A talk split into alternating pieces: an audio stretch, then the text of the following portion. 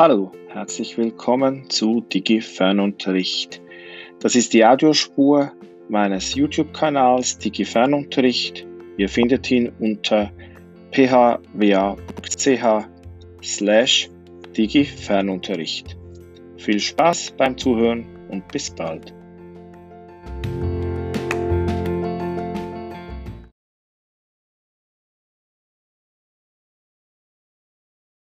Kaffee. Damit begrüße ich euch zum Video, bei dem ich über Zoom sprechen möchte und ganz allgemein über Videokonferenzen und Datenschutz.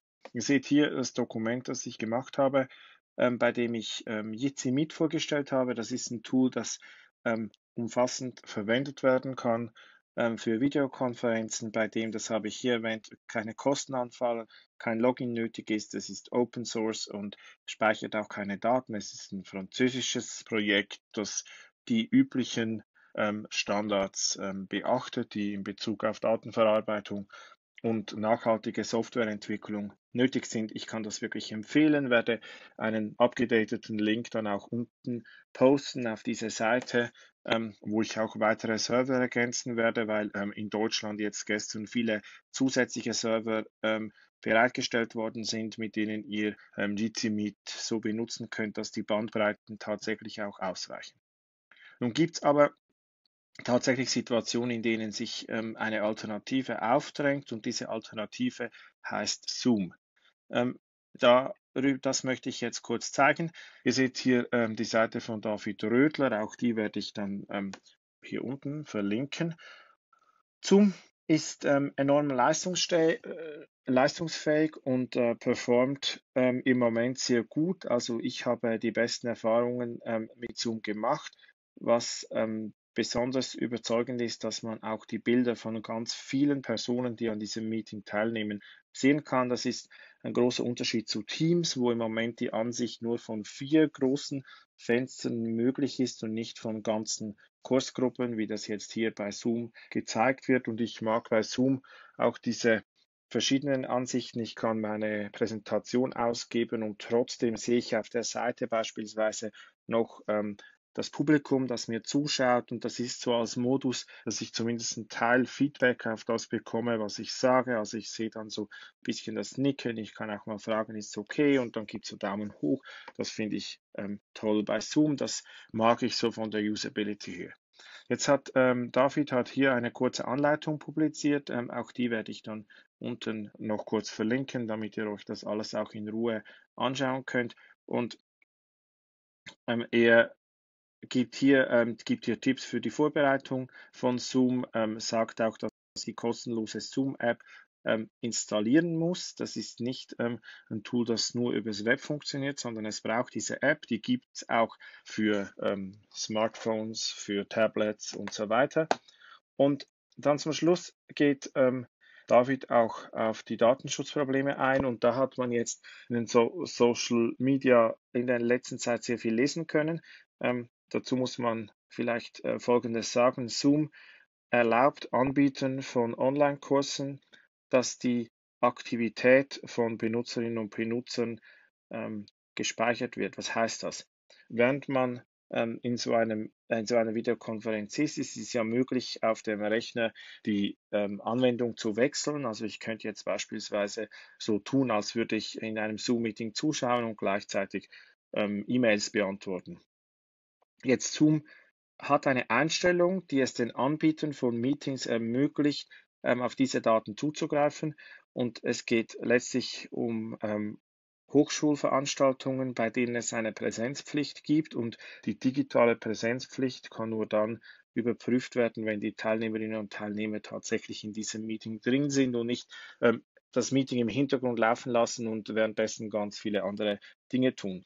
Ähm, jetzt im Normalfall ist diese Einstellung nicht ähm, ähm, aktiviert, also diese Daten werden nicht gespeichert, es wird nicht darauf zugegriffen, was die Teilnehmerinnen und Teilnehmer machen. Und wie David hier auch festhält, ähm, Zoom unterwirft sich der Europäischen Datenschutzgrundverordnung ähm, und trotzdem hört man ähm, ganz oft, dass es Datenschutzprobleme gibt.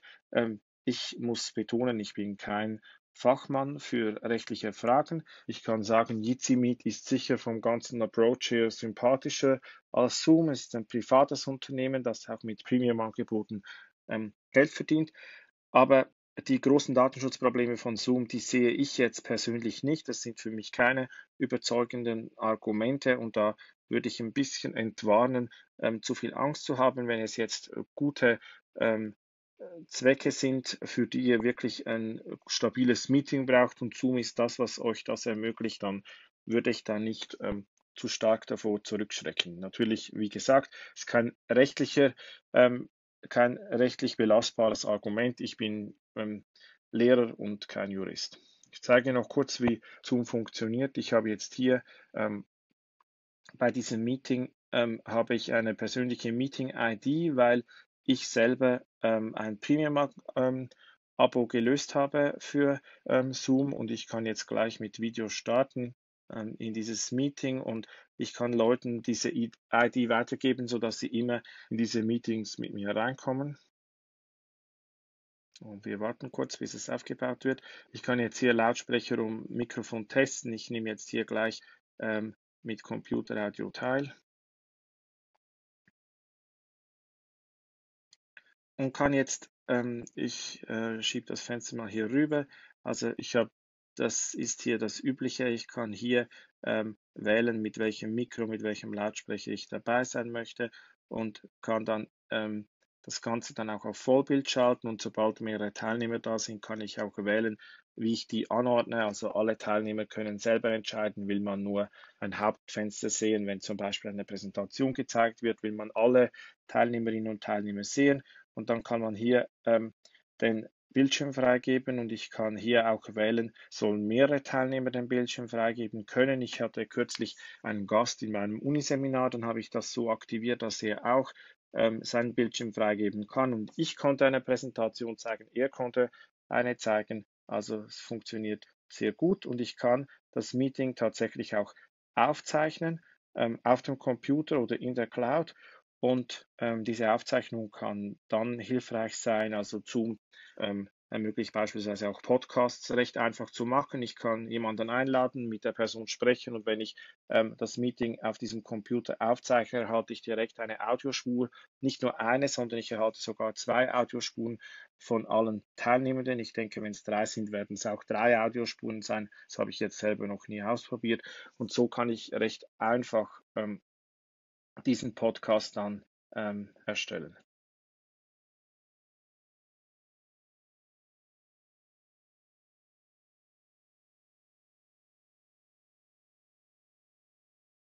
Ähm, hier gibt es noch ähm, eine ganze Reihe von weiteren ähm, Einstellungen ähm, in Bezug auf Video, ähm, Audio ähm, und ich kann sogar auch einen virtuellen Hintergrund einstellen. Also schaut mal das an. So,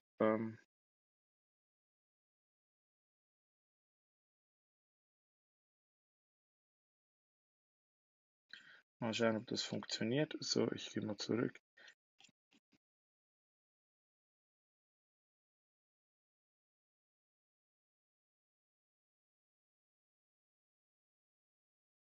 Tatsächlich, so, ihr seht jetzt bin ich ähm, San Francisco, also ich kann auch ein bisschen reisen, also ich kann ganz hübsche Dinge mit Zoom machen. Ähm, das sind natürlich ähm, Spielereien, aber ähm, es hat hier auch ganz nützliche Einstellungen, die ich jetzt nicht alle zeigen will. Also ich gehe jetzt nur noch mal kurz auf ähm, auf dieses ähm, Video zurück und ähm, ah, nein, auf den virtuellen Hintergrund und kann hier jetzt auch spiegeln. Das heißt, dass ähm, es seitenverkehrt ist. Ich mache mal virtuellen Hintergrund weg. Jetzt spiegele ich sie. Ihr seht, ähm, ich kann hier wählen. Wenn ich jetzt hier ein ähm, bisschen Werbung mache für ein tolles Buch, dann seht ihr es jetzt gerade. Wenn ich so mache, dann ähm, ihr könnt es nicht lesen, also ähm, ich spiegel es mal nicht, damit ihr es ähm, da, ah, so jetzt äh, auf dem, äh, im unteren Bildschirm ist es ähm, gespiegelt, hier nicht und jetzt spiegele ich so. Genau, ihr seht, ähm, was es alles bringt. Ähm, ich haltet euch nicht länger auf. Ich würde wirklich vorschlagen, installiert euch Zoom, spielt ein bisschen damit rum und ähm, benutzt es, wenn ihr ähm, denkt, dass es äh, in eurer Situation zulässig ist, auch hilft und man kann wirklich locker mit Zoom auch Meetings mit 50 Personen durchführen, ist kein Problem. Vielleicht noch eine letzte Bemerkung. Wenn ihr ähm, die Gratis-Version benutzt, dann äh, werden die Meetings nach 40 Minuten, ähm, die Gruppenmeetings nach 40 Minuten beendet. Das heißt, ähm, ihr müsstet dann wie planen und sagen, ja, machen wir mal eine halbe Stunde. Wenn